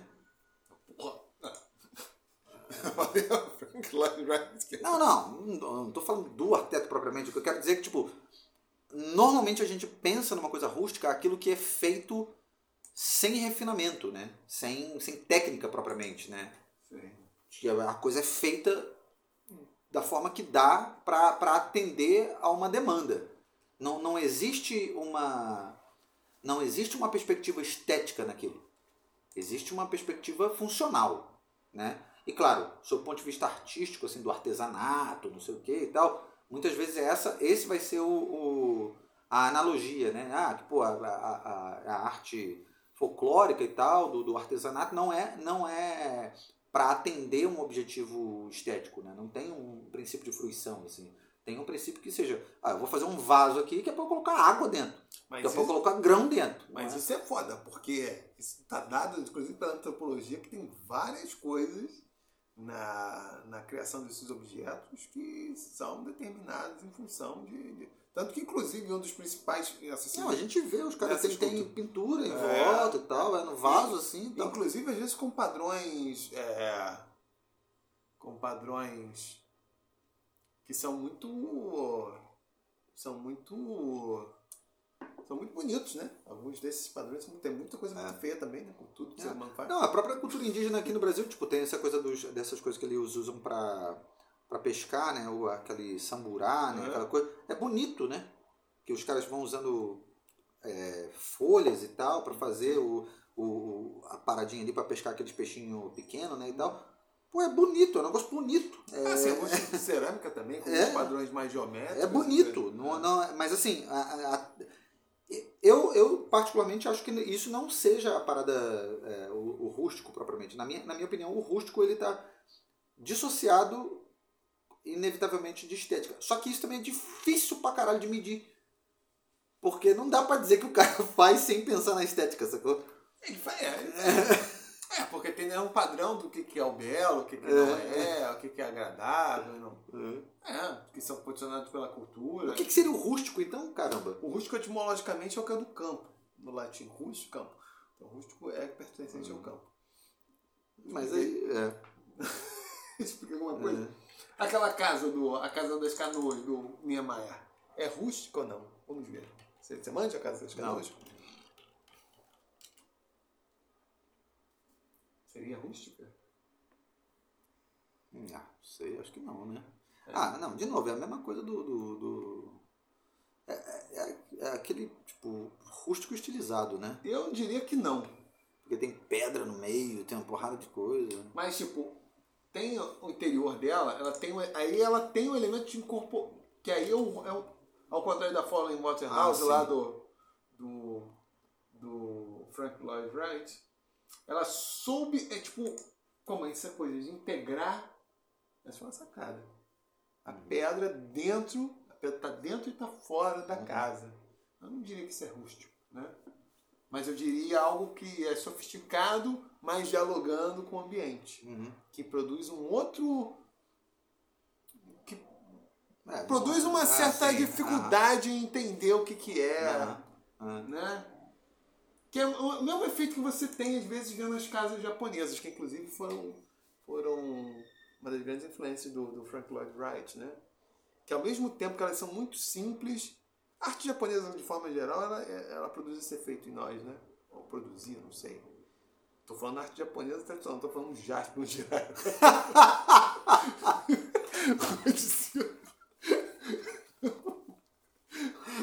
o mangá, né?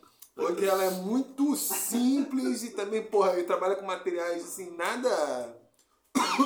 né? Papel, porra, madeira, né? Tem nada que você associa com um refinamento. Né? Seriam materiais tipicamente rústicos, mas ao mesmo tempo produzindo um efeito assim de uma elegância muito grande, né? De porra, de economia de meios, né? Para é, e produzir um resultado estético satisfatório que muitas vezes no nessa arte que se assim tipicamente que é tipicamente rústica isso se perde, né? Porque não tem esse elemento da estilização tão marcado, né? Aí, para concluir, eu diria que eu não sei. É. Como sempre, concluímos o nosso. O nosso. Bem, pelo menos eu dei a etimologia aqui do. Isso. Né? Rupestre também posso dar a etimologia de rupestre? Por favor. Rupestre vem da, do latim rupes, que é da quinta declinação, significa pedra. Muito bem. Né? Tanto no mapa do Mercator que o, o Paul menciona naquele manuscrito achado numa garrafa, né, faz, relação, faz referência ao mapa do. É, se eu acabei de falar, faz referência ao mapa do mercado. Que tem, aparece lá. É uma coisa assim, ric est Rups nigra et altíssima. Aqui há uma pedra negra e altíssima. Enfim, quem quiser, procure, que hoje são as delícias da internet. Você que ficou é, nos anos 90, não tinha à internet, se você morava no terceiro mundo. Se, se você é rústico. Se você é rústico, exatamente. ficava se perguntando, um rústico sofisticado que ficava se perguntando o que, que era essa porra desse mapa uhum. do mercado com essa, essa pedra. É essa a explicação. Então é isso, a gente fica sem saber, mais uma vez. Isso, e como bons rústicos, eu queria terminar o episódio rústico. dando um arroto aqui. Por favor. Eu não vou conseguir. Eu não tenho essa habilidade de. Olha, meu irmão, muita pressão. Isso é uma né? coisa de. Uhum. Isso é rústico ou sofisticado? Uhum. Meu irmão, ele conseguia quando criança, não sei se ele consegue mais, vou até perguntar isso pra ele. Aliás, meu irmão fez aniversário dele ontem. Parabéns, Guilherme. Parabéns, Guilherme. Feliz aniversário. É, feliz aniversário. O... Ontem? Ontem. Dia 13? É, 13, libertação de escravo. Bem. Ele mesmo. O... Ontem foi meu aniversário de Casamento? 12 anos de relacionamento. Parabéns. Não de casamento, né? Porque tu tem. Toda, toda vez que as pessoas. Eu vou ser forçado a fazer um inquérito que eu sempre faço para ver se as pessoas são casadas. Você mora junto com ela? Não, não. Mas é porque a gente não comemora na data em que a gente começou a morar junto. A gente comemora na data em que a gente começou o nosso ah, relacionamento. relacionamento. Mas você fala Isso. que você é casado, né? Sim, sim. Ah, alguém tá pergunta, vendo. fala que sou casado. Ah, porque eu, É. eu tenho horror a essa galera que que fala, ah, não, que minha companheira, etc. Ah, não, tal." não. Eu Eu falo, minha "Mas- esposa, minha mulher. Fala assim. Você, você mora na casa com a mesma pessoa? Sim.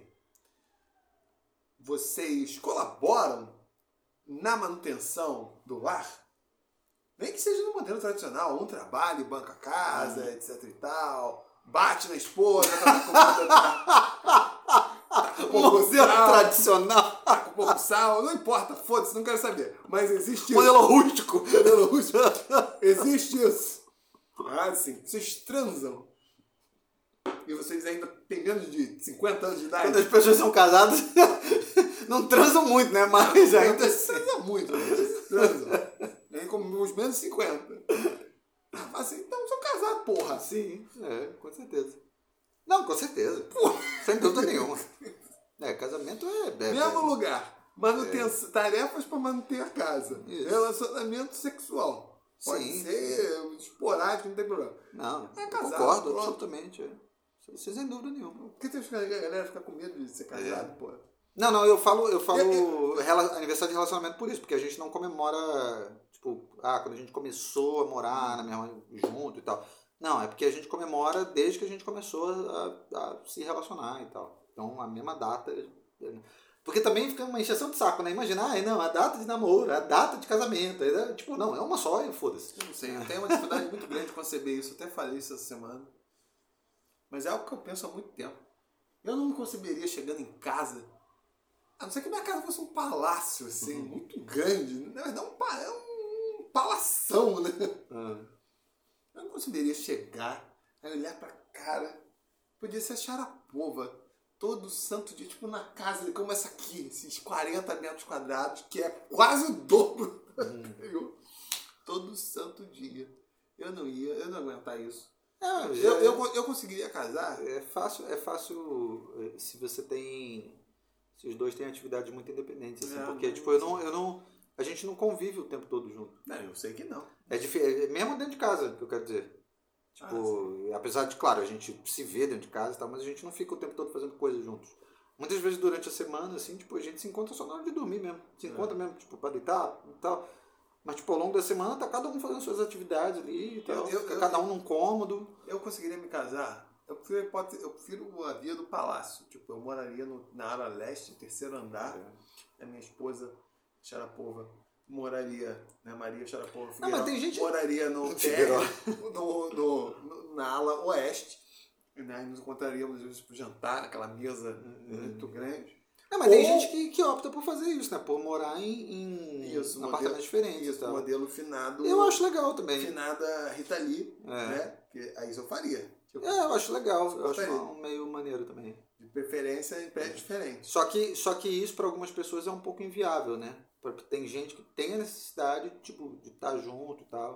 Para algumas pessoas também tem uma questão é, monetária envolvida Não, que não bem, que fica mais caro, né? Tipo, porque de fato você você manter um apartamento todo sozinho e tal É. é, não tem não tem custo dividido assim de coisas que porque tem determinadas coisas que o custo ele é Fixo. é, tipo, conta de luz. Tipo, não vai fazer uma grande diferença Sim, morar é. um ou morar dois, assim, tipo. Não, e até objetivamente parando para pensar, até porque muitos imóveis são pensados, você consegue um imóvel maior, tipo, às vezes com uns dois, etc e tal, do que seria de um para solteiro, né? Sim, exatamente, é. é. Mas, e aí, porque a, diferença é pouca, mas já um imóvel mais bacana e tal. mas eu só me concebo alguma. Cara, aí que tá, teria que ser algo quase como aqui. Tipo, cada um tem um apartamento autocontido, Sim. né? Cada um tem um espaço que. Porra, eu vou ao banheiro, não tem necessidade de trombar, você você faz uma coisa na cozinha, tipo. É. Tipo, no modelo começa a tentaria. Tipo, eu tenho aqui, aí a mulher tem o outro, igual esse aqui, eu posso ficar aqui preso aqui sem e vice-versa. Sim. Tudo. Minha vida toda. É. O ideal seria aqui, ela que, sei lá, num outro andar qualquer que nem. É, eu acho que para algumas pessoas funciona muito bem essa lógica que parece, tipo, como se você estivesse namorando ainda.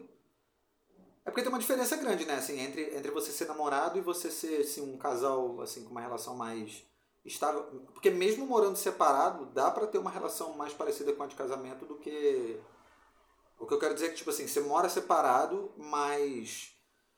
Mas determinadas coisas são unificadas, assim. Tipo. Ah, projetos juntos, né? Sexo. Essas coisas. É, sexo. né, projetos e tal, tipo, coisas que, tipo, só um casal que tem uma relação estável, assim, pá, de, de tempo, vai ter, né? Porque um casal de namorados muitas vezes não estabelece determinadas coisas, assim, né? Ah, sim, claro. E quando você já, já tem uma relação assim estável, de longo prazo e tal, você vai estabelecer outras outros projetos, outras coisas ali com a pessoa, né, e tal. E aí eu acho que mesmo morando separado, se é esse tipo de relação que você estabelece, é uma relação de casamento, só que com a diferença que cada um tá morando num, num lugar, assim, não é... Não, ou seja, mesmo no caso com isso, seria. Ah, vai fazer jantar. Aí, vamos os dois estarem jantando num dado dia, vai definir as paradas tranquilo. É, exato, é. Mas não precisa estar ali sempre. É. Porque também pode ser o contrário. Ou também, ou também outros esquemas, por exemplo, ah, tipo, é, é, sei lá, tem uma coisa na, na, na casa dela ou aqui na tua casa que vocês precisam é, fazer para o conforto dos dois, assim, que seria bom os dois fazerem parte desse planejamento aí, não sei o quê. Aí, tipo, é uma coisa que vai... Porque quando é um casal de namorado, não existe isso, sacou? Porque, por exemplo, lá, sei lá, de vez em quando ela vem aqui pro teu apartamento e ela quer, sei lá, dormir aqui. Aí você tem que pensar em, pô, não, pensar em ter uma cama de casal. Uhum. Aí isso é uma coisa que envolve os dois, não envolve só um, assim, É. sacou? Aí, tipo, isso é uma coisa muito mais. Porque um casal de namorado não vai pensar nisso. Sacou? Ah, A cama de casal seja um, um, é um exemplo ruim, assim, mas eu tô falando de determinadas coisas que envolvem a vida a dois, assim, dentro da casa, sacou? Porque mesmo morando em apartamentos separados, na verdade é como se a casa, ela. Você sabe que, tipo, é uma convivência a dois, mesmo estando separado. Entendeu? Eu não sei se eu consigo me explicar é bem. isso a etimologia do. É. Pra quem não pegou o rústico e. Pra quem não pegou o rústico e o, e o, É, o pestre é. vai pegar o casado, né? É. Exatamente isso, né? É. Então é, Eu essas não sei. coisas. Eu não sei. Então, Xarapova, você tem mais dinheiro um pouco mais que eu aí? Então, podemos. Você pode ficar no andar Certo, mandar tudo. Seria uma boa. Constrói uma quadra de tênis aí no, no, no térreo e ficamos aí. Tá tudo bem. Né? Pior que eu vou ficar um anão, porque Xarapovo é alto pra caralho. Xarapovo tem 1,87. Ah, mas tudo bem. Eu vou ficar que nem um. Eu tive essa Só experiência. na botação. Você Eu- usa salto e ela não usa. né? Eu tive essa experiência né, aqui no meu arquivo erótico. É, fala erótico, a galera acha, acha que é pornográfico. Né? Erótico é referente ao amor. Eu já tive no meu arquivo erótico, eu saí com uma menina que ela tinha 1,80m, ou seja, ela tinha minha altura. Uhum. É, Se botar salto, fudeu. não, não colocava salto, mas eu me sentia um anão, porque tu não tá acostumado. Tipo, É. altura também. De forma geral, é. O padrão brasileiro só médio para alto, já começa a ficar alto. Não estão acostumados a, a- Já não é Uma comum. mulher da mesma altura. É, é o mesmo homem, tipo, o cara que é mais alto que nós Uhum. já é considerado um cara alto. Sim. Vai falar, pô, o cara é alto, vai bater o olho. Porra, a mulher que tem uma diferença de 10 centímetros, a estatura média brasileira é 1,73, então a, a mulher tem estatura aqui de 1,60 e blau, alguma coisa. Porra, eu me sentia que nem um, um tampinha, o baixinho da Kaiser, né? Muito sensação. Então, Xarapovo que é mais alto ainda, mas eu vou me acostumar com isso. Eu sou- me acostumo. O ser humano se acostuma com tudo. Como dizem, na horizontal todo mundo é. não faz diferença, né? Então. Ah, depende. Isso é um dos poucos universais. A galera fala que não tem, isso é o quê? As mulheres, invariavelmente, invariavelmente, elas, tipo, são paradas. Atração feminina é o cara mais alto. É o- Talvez seja o, o elemento mais. Assim, o corte mais básico é esse. O cara tem que ser mais alto que ela. Uhum. Porque tu vê uma mulher alta, de, nesse nível assim, que a mulher é realmente, porra, Uhum. ela dá um jeito de arranjar um cara mais alto. É. Mas é foda, né? Pra uma mulher, por exemplo, se uma mulher alta, Ah. pra uma mulher alta que quer encontrar alguém, é muito difícil Mas- encontrar um cara. Se a mulher é muito alta, Sim. é muito difícil. Mas eu ela acho que é mais fácil a mulher abrir exceção do que ela ficar buscando não um cara. vai. Não aí, aí por isso. Mas aí, mas aí eu acho que quando abre exceção, às vezes o cara que é muito mais baixo, ele não topa.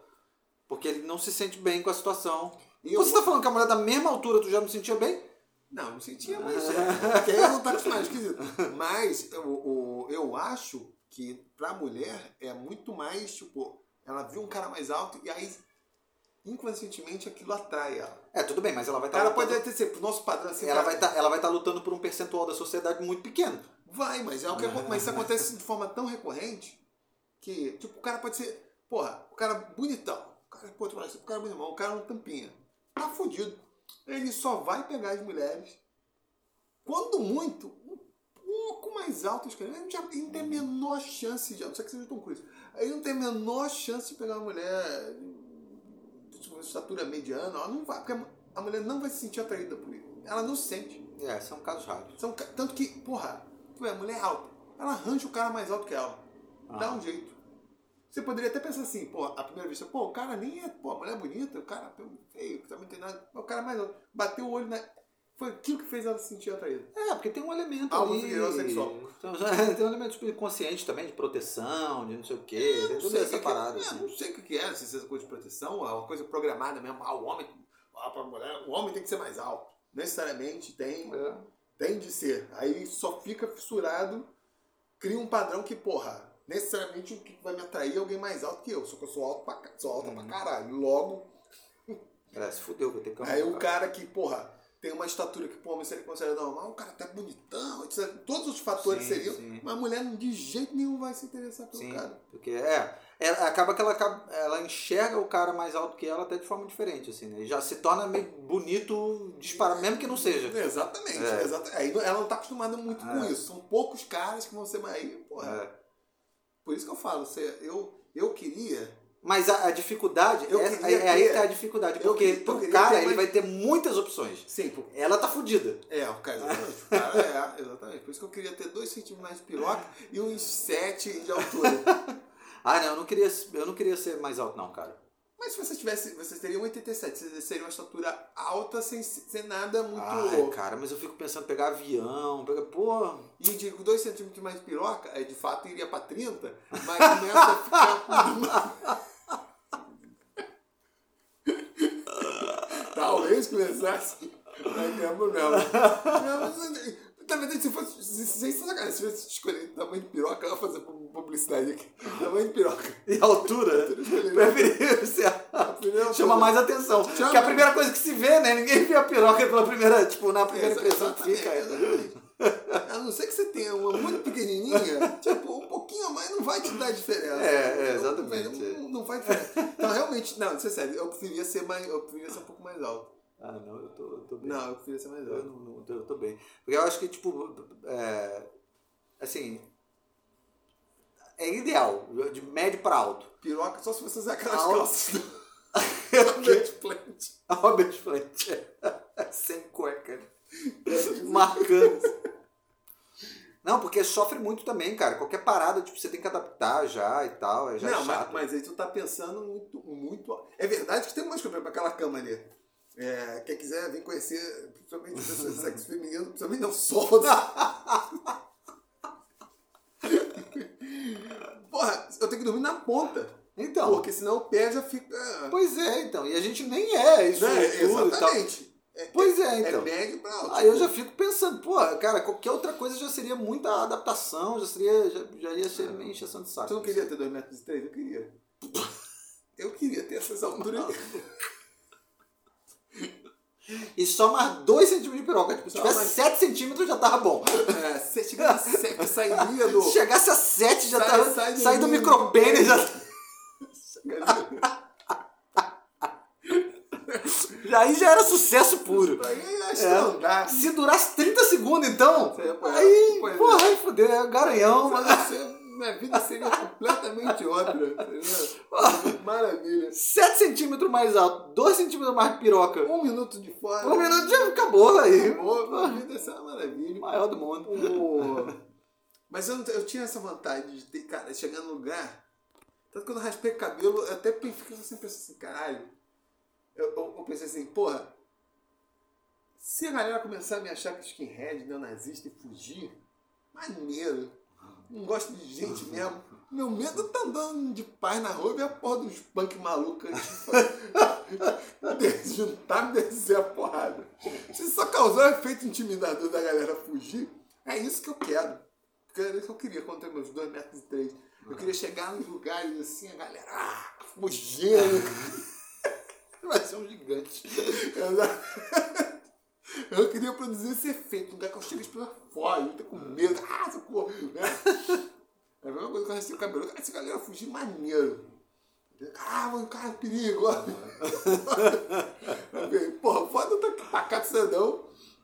Tomar uma porrada, uma paulada. Pra trás, filho da puta. Aí, Enfim.